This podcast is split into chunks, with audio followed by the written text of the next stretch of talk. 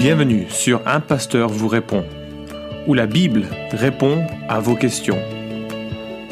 Accueillons le pasteur Florent Varac.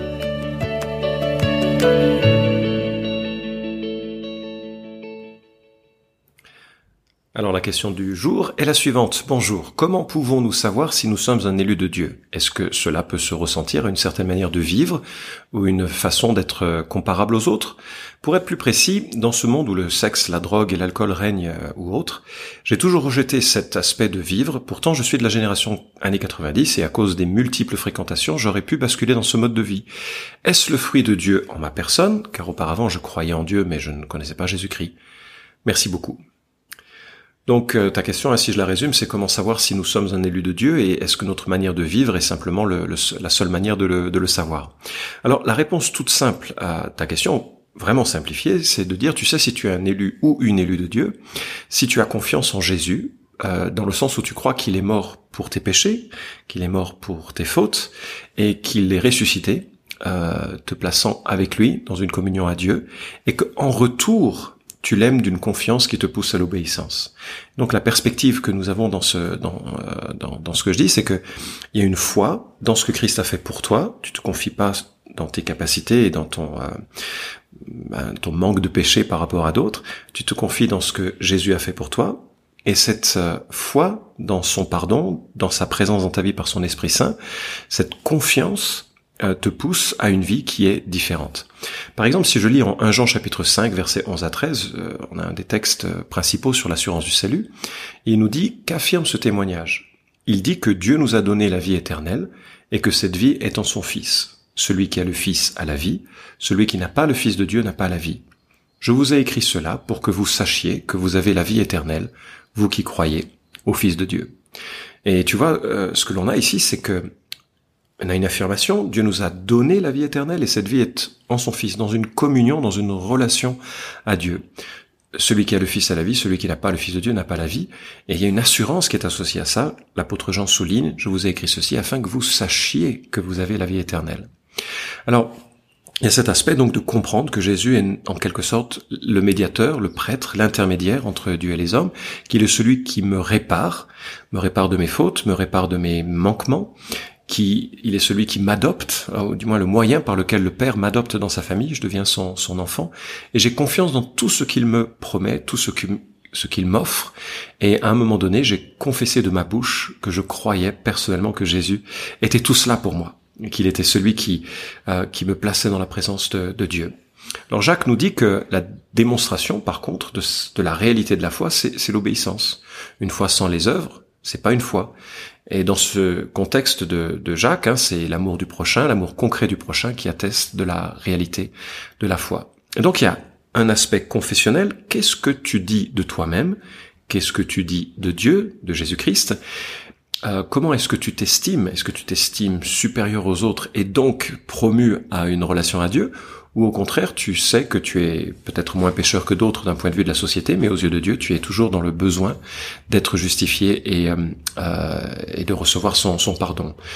Et est-ce que tu crois que Jésus est ce médiateur, cet intermédiaire qui te permet d'être réconcilié à Dieu par le sacrifice qu'il fait sur la croix pour toi? Il est ta vie euh, en quelque sorte, la vie que tu n'as pas vécue, et il est non seulement ta vie, mais il est ton sacrifice, ton jugement, il a porté le jugement que, que tu euh, méritais, et, euh, et, tu réalises que tu as fondamentalement besoin d'un rédempteur.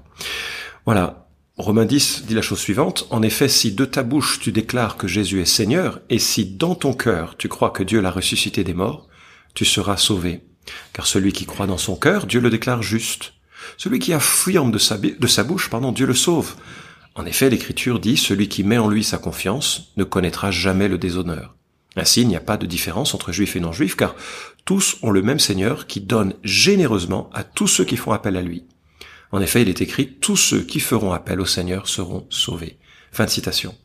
Donc dans ce passage, il y a vraiment cet aspect confessionnel. Je confesse ma foi dans ce que Christ a fait pour moi. Je n'ai pas confiance en moi-même, j'ai confiance dans ce que Dieu a fait. Et puis bien sûr, il y a euh, comme test le fruit de ta confiance, c'est-à-dire la manière dont, dont tu vis pas nécessairement tous les jours à la perfection, parce qu'auquel cas il n'y aurait aucun chrétien sur terre, mais que ta vie soit caractérisée par le désir de lui plaire.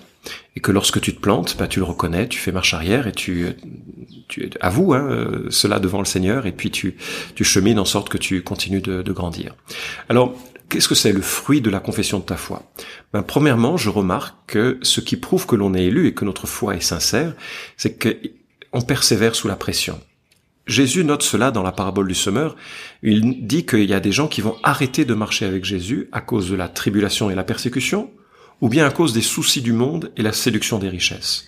Donc la souffrance de la persécution dans certains cas, ou en tout cas des difficultés de la vie, et la séduction du péché sont deux éléments qui vont tester la réalité de notre foi. Et si à un moment donné, tu t'adonnes à, soit au découragement et à abandonner le Seigneur, soit tu t'adonnes à une manière de vivre qui soit contraire à, Dieu, eh bien tu peux mettre en doute la réalité de ta foi s'il n'y a aucune repentance ou s'il n'y a aucun attachement à Dieu au travers des difficultés. Deuxièmement, la marque de cela, c'est d'un attachement à Dieu, l'élection de Dieu dans ta vie, c'est un amour de la parole de Dieu. Euh, Jésus dit, si quelqu'un m'aime, il gardera ma parole, et mon Père l'aimera, nous viendrons vers lui, et nous ferons notre demeure chez lui. Tu trouves ça en Jean chapitre 14, verset 23. Donc il y a une connexion vitale, personnelle, entre ce Dieu qui t'a sauvé, ce Dieu qui a inspiré l'écriture et qui te pousse à le découvrir davantage, à t'attacher à lui, à l'aimer et à marcher avec lui. Troisièmement, il y a la douleur de la taille euh, de Christ. Alors c'est un peu bizarre ce que je dis ici, mais Jésus dit tout sarment qui porte du fruit, Dieu les monde, afin qu'il porte encore plus de fruits. Jean 15, 2. Euh, dans tout ce passage de Jean 15 qui parle d'intimité, il est question que Dieu a dans son cœur le désir de te faire grandir et dans son cœur le désir de te faire porter plus de fruits. Et pour cela, il va te t'émonder, te tailler. Et je suppose que bah, c'est douloureux. Enfin, je suppose pas, je sais, c'est douloureux. Parfois, Dieu pointe du doigt les choses qui doivent changer. Parfois, les épreuves nous aident à réaliser qu'on a besoin de s'appuyer davantage sur lui. Il y a plein de moyens que Dieu a pour nous tailler mais il nous taille à l'image de Jésus-Christ. Quand la Bible dit que toute chose concourt à ceux, euh, au bien de ceux qui aiment Dieu, en Romains 8, 28, verset 29 précise, afin de nous faire ressembler à Jésus. Je, je cite de mémoire, c'est pas tout à fait comme ça que c'est dit, mais la grande idée, c'est que Dieu dirige nos vies pour sculpter en nous, au travers des difficultés, au travers de notre persévérance, l'image de Jésus-Christ. Quatrièmement, et c'est un peu dans la même veine, la même veine, il y a la correction du Seigneur. Hébreu 12 nous dit, si tu es un élu de Dieu, eh bien, le Saint-Esprit en toi va te corriger chaque fois que nécessaire pour te faire prendre conscience de certaines attitudes d'orgueil, de certains propos déplacés, de certains regards de convoitise, etc., de propos qui soient inadaptés. Et, tu dois entendre cette correction qui parfois fait du mal, qui nous accable et nous met à genoux, mais c'est aussi le témoignage que le Saint-Esprit est à l'œuvre et qui veut nous aider à cheminer dans la euh, droiture. Cinquièmement, il a l'amour du prochain et notamment l'amour des frères. 1 Jean 4, 7 nous dit, mes chers amis, aimons-nous les uns les autres, car l'amour vient de Dieu. Celui qui, aime est né de Dieu, et il connaît Dieu. Et donc, quelqu'un qui prétend aimer Dieu doit le montrer par l'amour de son prochain. Quelqu'un qui est constamment en train de critiquer, de médire, euh, ou de haïr, ou de critiquer, on peut se dire qu'il y a un problème dans la, quel que soit ce qu'il dit de son élection, il y a un problème dans sa relation à, à Dieu. Il y a sixièmement le fruit de l'esprit. Hein, l'amour, la joie, la paix, la patience, la bonté, la bienveillance, la douceur et la maîtrise de soi. Je crois que je les ai cités euh, complètement et, et dans l'ordre. Il y a neuf fruits de l'esprit qui sont mentionnés, ou bien un fruit de l'esprit, l'amour, qui se manifeste par toutes les autres qualités. Toujours est-il qu'il y a dans la vie du chrétien, dans la vie d'une personne qui est réellement élue, les marques de la présence de l'esprit qui en fait lui fait ressembler à Jésus-Christ. Donc c'est une attestation, une démonstration de la réalité que la personne est élue. D'ailleurs, j'ai remarqué que euh, on peut imiter plein de choses hein, euh, dans la vie chrétienne. On peut imiter les dons de l'esprit, on peut imiter. Mais il y a une chose qui est inimitable, c'est l'amour. La capacité d'aimer, c'est vraiment la marque, je crois, euh, et je pense que Jean le, le, dit de façon très très forte, que la capacité d'aimer, c'est la démonstration de la réalité de notre amour pour Jésus-Christ. Enfin, septième qualité, euh, je remarque que ça a beaucoup d'importance dans les sociétés plus euh, euh étrangères à la France, mais je crois que la soumission aux autorités dans la mesure où elles nous demandent des choses légitimes, sont une autre marque de notre attachement à Christ. Pourquoi? Parce qu'en faisant confiance au Christ, euh, réellement pour notre salut, nous faisons confiance aussi à Dieu pour les circonstances de nos vies, y compris pour ceux que Dieu place au-dessus de nous dans sa euh, pour, pour notre responsabilité. Que ce soit un président de la République, que ce soit un patron, que ce soit euh, d'autres situations de, de, la vie. Et je pense que la, l'attitude qui reflète, que ça peut être aussi les anciens d'une église, un pasteur dans, dans, dans nos vies, je pense que l'attitude qui est ouverte à cette soumission reflète et témoigne du fait que nous sommes réellement des enfants de Dieu. Alors j'espère que ça t'éclaire sur les marques euh, de quelqu'un qui est authentiquement sauvé. En aucun cas, je veux souligner que ça doit être parfait dans la vie d'un chrétien, mais que ça doit être euh, suffisamment visible dans la vie d'un chrétien et que quand il y a un décalage, eh bien il y a une, euh, une, rectification, il y a une repentance et il y a aussi une mise en pratique des choses qui correspondent à ce que à ce que Dieu attend. Alors j'aimerais revenir sur un aspect de ta question. Tu dis que tu ne t'es pas vautré dans les excès des gens de ta génération et franchement c'est super. Euh, c'est vrai que d'ailleurs que ce que l'on appelle la révolution, révolution sexuelle a vraiment été un esclavagisme euh, euh, terrible et, et avant cela le comportement normal que tu décris c'était le comportement normal que les gens en tout cas considéraient comme normal. Et dans cela Dieu t'a gardé de bien des maux de tête et je m'en réjouis pour toi. Ceci dit, les pharisiens du temps du Nouveau Testament auraient pu dire la même chose et ils n'étaient pas sauvés, ils n'étaient pas des élus. Avoir un comportement socialement juste, c'est super, mais ce n'est pas méritoire.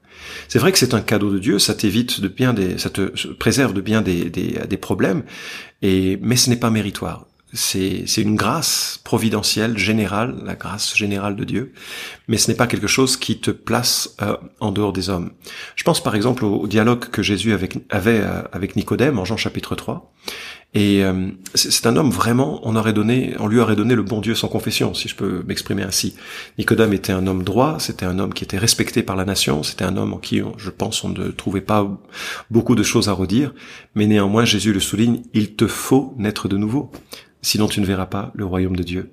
Et donc on peut être quelqu'un de très bien socialement et ne pas connaître Dieu, c'est-à-dire ne pas avoir confiance que Dieu seul nous sauve de nous-mêmes de pas avoir conscience que nos péchés, même petits au niveau de la société, sont au, regard de la sainteté de Dieu très graves. L'orgueil, l'arrogance, la colère, la suffisance, le jugement des autres peuvent être des choses tout aussi euh, dangereuses que euh, d'autres parmi les péchés que, que tu cites. Donc l'encouragement, euh, enfin ou en tout cas la réflexion que je voudrais te laisser, c'est que est-ce que tu as confiance seulement en ce que Jésus peut faire pour t'unir au Père, ou est-ce que tu as un peu confiance que tu es quelqu'un de bien et que tu mériterais en cela l'approbation divine et, euh, et l'entrée dans le royaume de Dieu?